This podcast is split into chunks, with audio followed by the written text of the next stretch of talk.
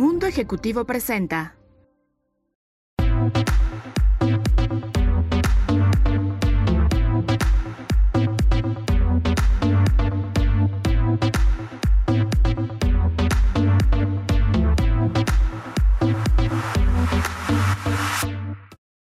Hola Mama Glam, bienvenidas a una nueva edición de nuestro programa. Hoy va a estar muy, muy bueno. Tenemos a dos invitadas de lujo. A Katy Calderón, psicóloga clínica, que ya la conocen, y a Rocío Cuellar. ¿De qué vamos a hablar hoy? De orgasmo psicológico. También de cómo podemos hablar de sexualidad con nuestros hijos. Y pasando al tema, aquí quiero presentarles a Rocío Cuellar. Ella es fundadora de Giro Learn and Play y venimos a hablar por qué es importante que nuestros hijos jueguen con blogs.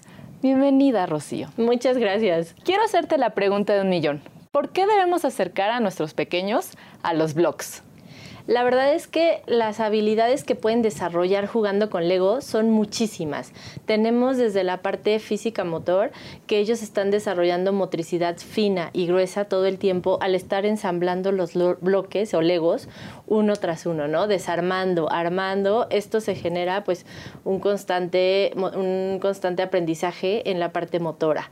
Tenemos también la inteligencia, la parte cognitiva, donde vamos a estar aportando en la parte de las materias, matemáticas, física, em, ingeniería, toda esta parte se va aprendiendo pues a través del juego también tenemos el aprendizaje del lenguaje. Entonces estamos constantemente preguntándoles, ¿qué estás creando? ¿Para qué lo creas? ¿Cómo lo creas? Y entonces ellos tienen que aprender poco a poco a expresar lo que están construyendo y ponerlo en palabras para que aprendan a expresar lo que están haciendo. Yo tengo que contarte, Rocío, que mi hija tiene cuatro años y está tomando clase con ustedes en Zoom. Y me encanta verla es la única clase, tengo que confesarlo, que se la avienta seguida. Y yo sí he visto los avances, sobre todo en, frustración, que era algo que tenemos que aprender a llevar. ¿Por qué los legos le han ayudado a mi hija en ese tema de frustración? Porque el notar que ellos ensamblaron algo y se desarme, para ellos su primer momento es, no, ya no quiero seguir pero si los motivamos a vamos a intentarlo de nuevo, vamos a hacerlo poco a poco y ellos lo van intentando de nuevo, esa frustración se va canalizando de una manera que pues pueden crear cosas magníficas. ¿Y tú a qué edad nos recomiendas que los niños empiecen a tomar este tipo de clases? Desde los dos años nosotros recibimos chiquitos y luego los papás nos dicen, ¿por qué va, cómo va a ir mi niño de dos años a construir si apenas se hace una torre? La verdad es que con que hagan torres en un inicio está increíble, porque van a empezar a hacer las torres poco a poco y a ensamblar los bloques. ¿Y eso en qué les ayuda? En la parte motriz. Van a empezar a, lograr esta parte motriz y poco a poco van a ir haciendo creaciones, ¿no? La parte de la imaginación. Tú algo me habías comentado que utilizar bloques es bueno para hacer una introducción a las matemáticas. Y eso a mí me tiene muy intrigada. La verdad es que sí, poco a poco les vamos introduciendo desde temas de, a ver, vamos a contar cuántos bloques utilizaste, desde los más pequeñitos hasta los más grandes utilizamos bloques a veces más complejos como engranes, poleas, palancas, algunas máquinas simples que hacen que tengan movimiento. Entonces ahí podemos meter toda esa parte de el movimiento mecánico y la parte matemática.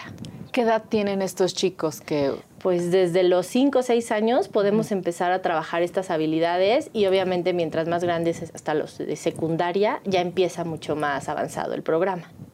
Llegas hasta secundaria. Sí. A mí me habías comentado que son un poco diferentes los legos que tenemos en casa y tu especialidad. ¿Nos los podrías ahondar en el tema? Sí, Lego tiene dos ramas. Lego juguetes, que son los que todos tenemos en casa y podemos encontrar en cualquier centro comercial, y Lego educación. Lego Education justamente se enfoca a Legos, obviamente también siguen siendo Legos, pero que están más enfocados en la parte educativa. Es decir, podemos tener un menú que nos sirve para crear diferentes frutas y las van a vender a sus compañeros y comprar. Entonces ahí estamos trabajando toda la parte matemática de una manera divertida y bueno, a través del juego. A mí me intriga mucho lo de la programación. Porque bueno, soy, soy mamá de la vieja escuela, entonces eso de, a mí me enseñan programación con Basic. mejor no digo cuántos años tengo, pero ¿cómo un niño tan pequeño puede aprender a programar? La verdad es que desde los más pequeños, te digo, 5 o 6 años, empiezan a entender cómo son los comandos, el movimiento de, lo, de las cosas, desde lo más básico. Empezamos desde entender el movimiento mecánico para ahí pasar a la parte de programación, donde ellos ya lo conectan a una computadora y el Lego tiene movimiento a través de una programación. Es padrísimo. Y para los más grandes me imagino que, que les ayudan a que queda, pues bueno, mi papá sigue armando Legos, pero me refiero a tu programa. La verdad es que podemos abarcarlo hasta los más grandes, como dices, adultos, desde, bueno, los de secundaria, donde ya metemos actividades de física, de ingeniería más complejas. Y bueno, a nivel de adultos, como lo mencionas, la verdad es que también se puede trabajar muchísimos temas como liderazgo, trabajo en equipo, toda esta parte. Muy bien. A mí me queda una última duda. ¿Por qué, por qué las personas adultas deberíamos aprender a, jugar con Lego? La verdad es que hemos notado que el adulto se le va olvidando cómo crear cosas, esa imaginación se nos va olvidando y el volverlos a recuperar para decir, a ver, intenta crear con esto un pato, uno se queda, no, no, sé ni cómo, ¿no? Si no veo una imagen no puedo crearla. Y la verdad es que el motivarlos a hacerlos, pues te crea un campo de visión inmenso. Yo quiero preguntarte, Rocío, ¿cómo te pueden encontrar a ti para pues ahondar en el tema que mi hija le encanta? La verdad, padrísimo. Mira, nosotros antes, bueno, ahorita tenemos un local comercial en Calzada de las Águilas. No lo estamos, o sea, no estamos dando clases ahorita físicamente ahí por la situación actual. Sin embargo, estamos dando las vía online. A través de Facebook nos pueden encontrar, arroba Giro Play, o de nuestra página de internet, www.girolernandplay.com y tienes muchos horarios y edades para... Sí, los catalogamos de acuerdo al rango de edad en el que se encuentre cada uno de los chiquitos y tenemos horarios desde las 12 del día hasta las 7 de la noche. La verdad es que hay muchísimos horarios, los grupos son pequeños, que es justo es algo que luego me preguntan mucho las mamás, ¿no? Oye, pero va a estar con otros 50 niños? No, la verdad es que son grupos muy pequeños con los cuales se puede interactuar muy bien.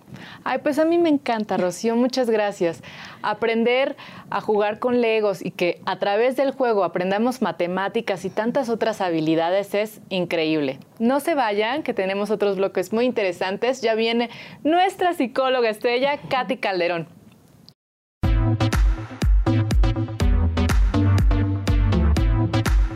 Bienvenidas. Estamos con la psicóloga clínica Katy Calderón y tenemos muchas, muchas, muchas dudas. Bienvenida, Katy. Hola, feliz de estar aquí otra vez. Katy, la pregunta del millón.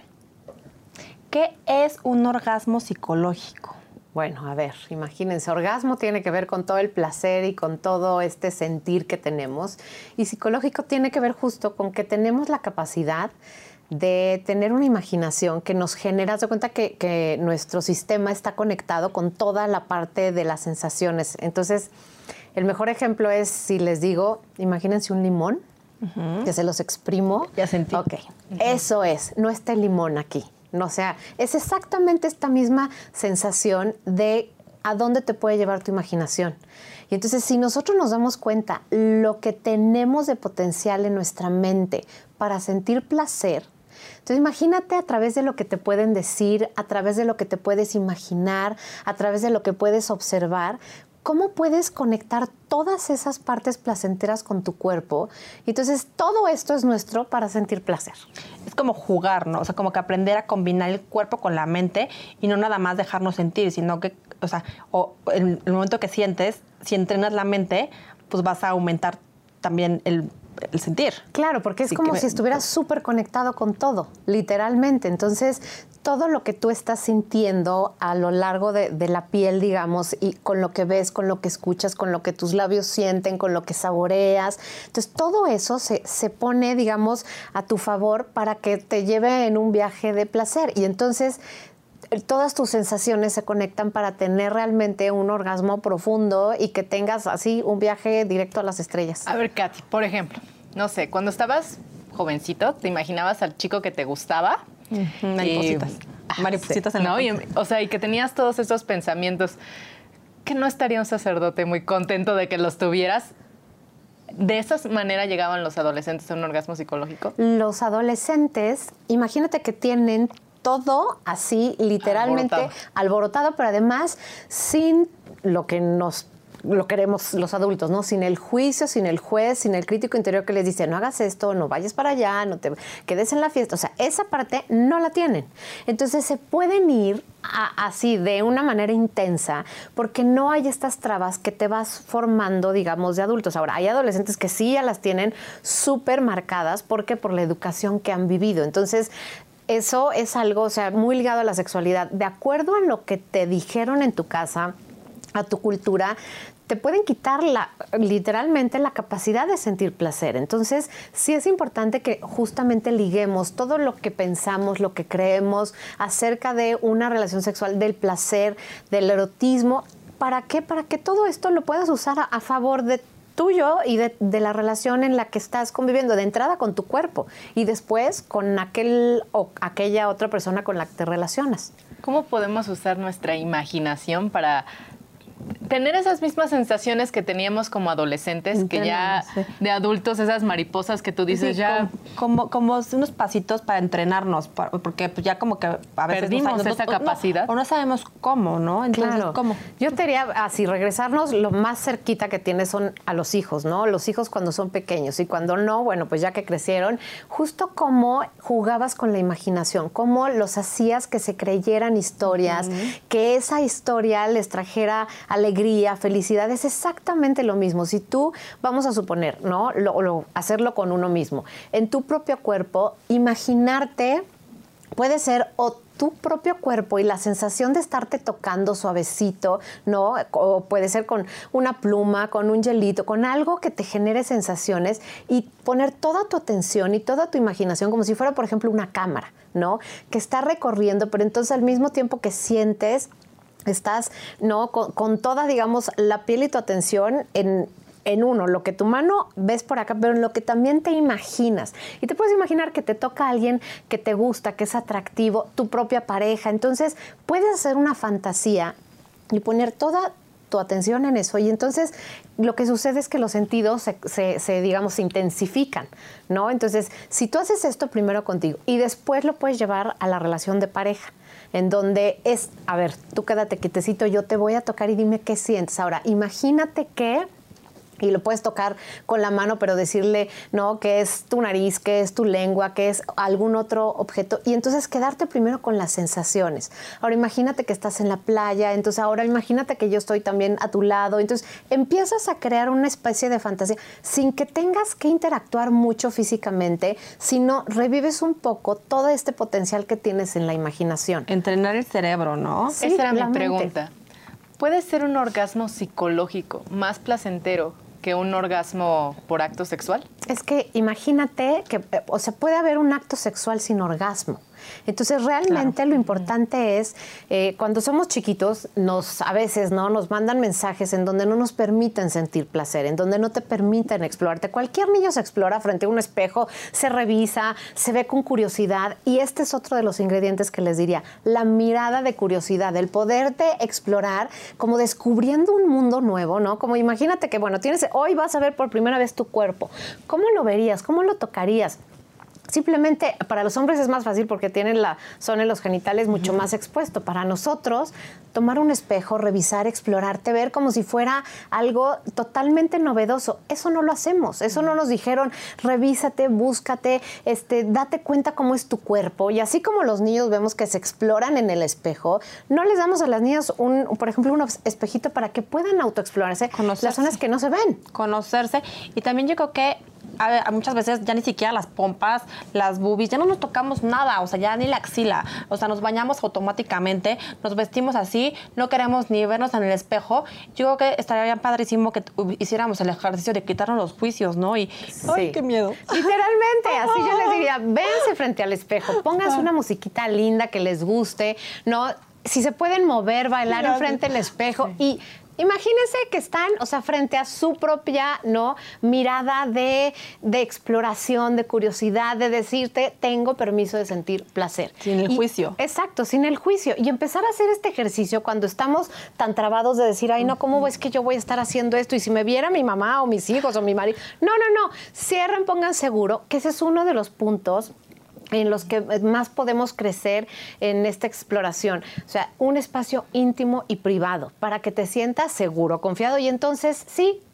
Ahora sí que le das exactamente para que después, si tú te conoces, lo puedas hacer con tu pareja. Si tú no lo haces contigo, ¿cómo le puedes compartir a otro lo que tú no te atreves a hacer por ti mismo? O lo que te gusta. ¿Cómo puedes saber la otra pareja lo que te gusta? Sí. Y por eso, en el siguiente bloque, vamos a seguir con la psicóloga.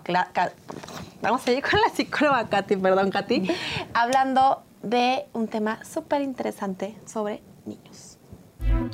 Entonces un día me preguntó mi hija, mamá, ¿por qué tienes pelos?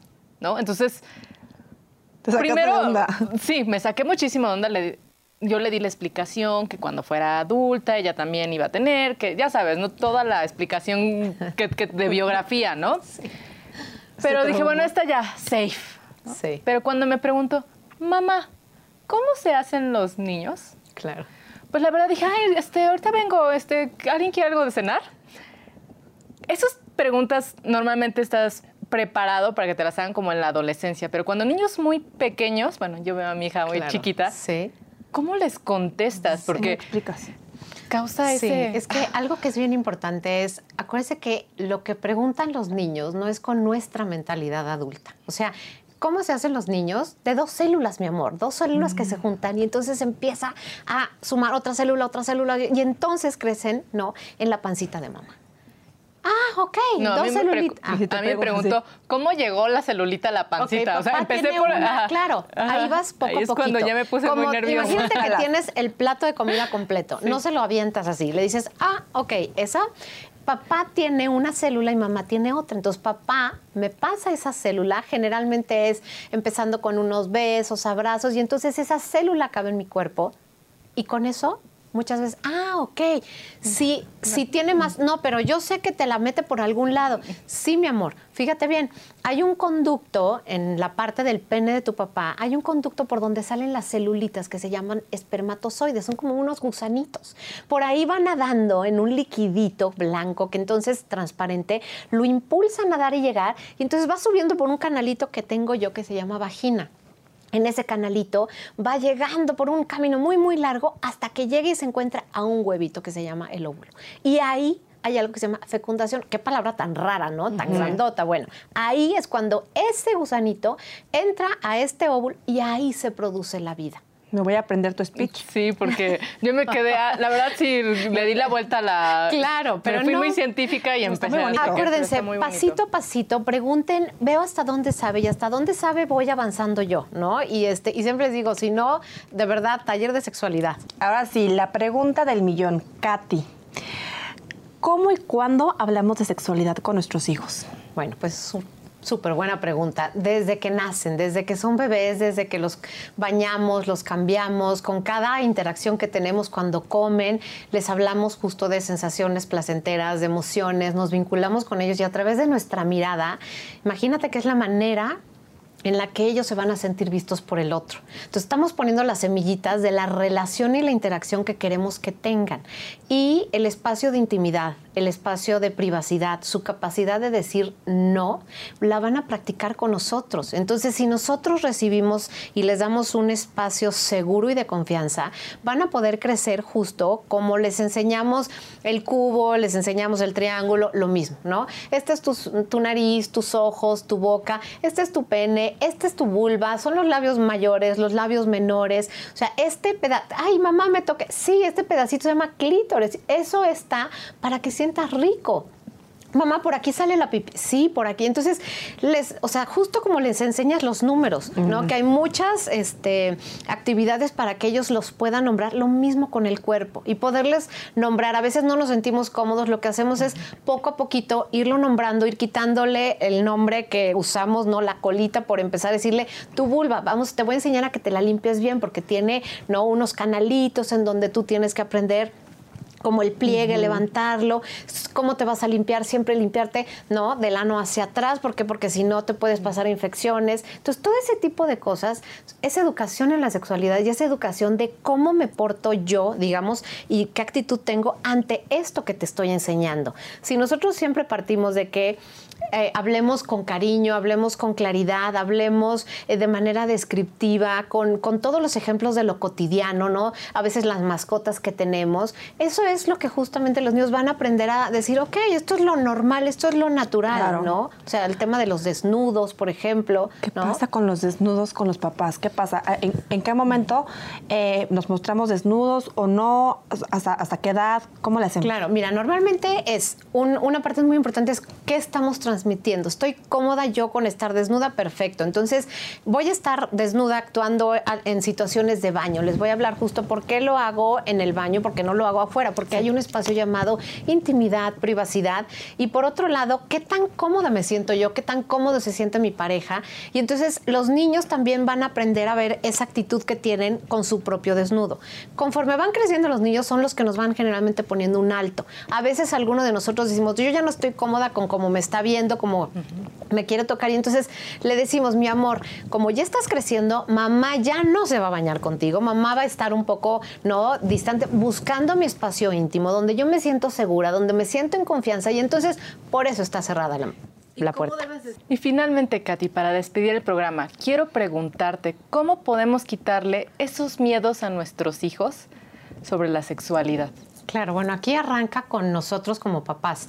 Si nosotros crecimos con tabús, con miedos, con prejuicios, eh, no permitiéndonos sentir, entonces eso es lo que les vamos a pasar a nuestros hijos. El tema de educarlos y darles permiso de sentir placer, darles permiso de explorarse, darles permiso de a través de la curiosidad conocer su cuerpo, conocer sus sensaciones y disfrutar. O sea, la sexualidad se trata de darnos permiso de gozar algo que tiene que ver con el estuche que traemos y que tiene que ver con la interacción y con el vínculo. Si nosotros nos aseguramos de que nuestros hijos conozcan eh, situaciones de placer con la música, con el alimento, con la risa, con la conexión, con estos con estas caricias en la piel, con todo lo que hacemos como papás con ellos y decirles, de esto se trata la sexualidad, de esto es cuando los grandes ves los besos, los cariños, los abrazos, de eso se trata. Y cuando hablamos de poder sembrar la semillita de tienes permiso de, de, sentir placer y tu capacidad de gozar es tuya y después la compartes con alguien más,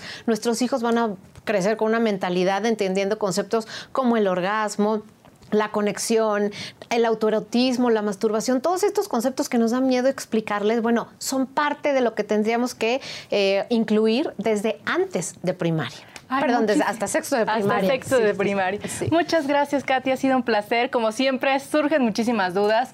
Encuéntrenos en Mundo Ejecutivo, en Instagram como mamá.glam y a Katy en Instagram como quiero.terapia. Besos, Katy. Besos, mamá glam.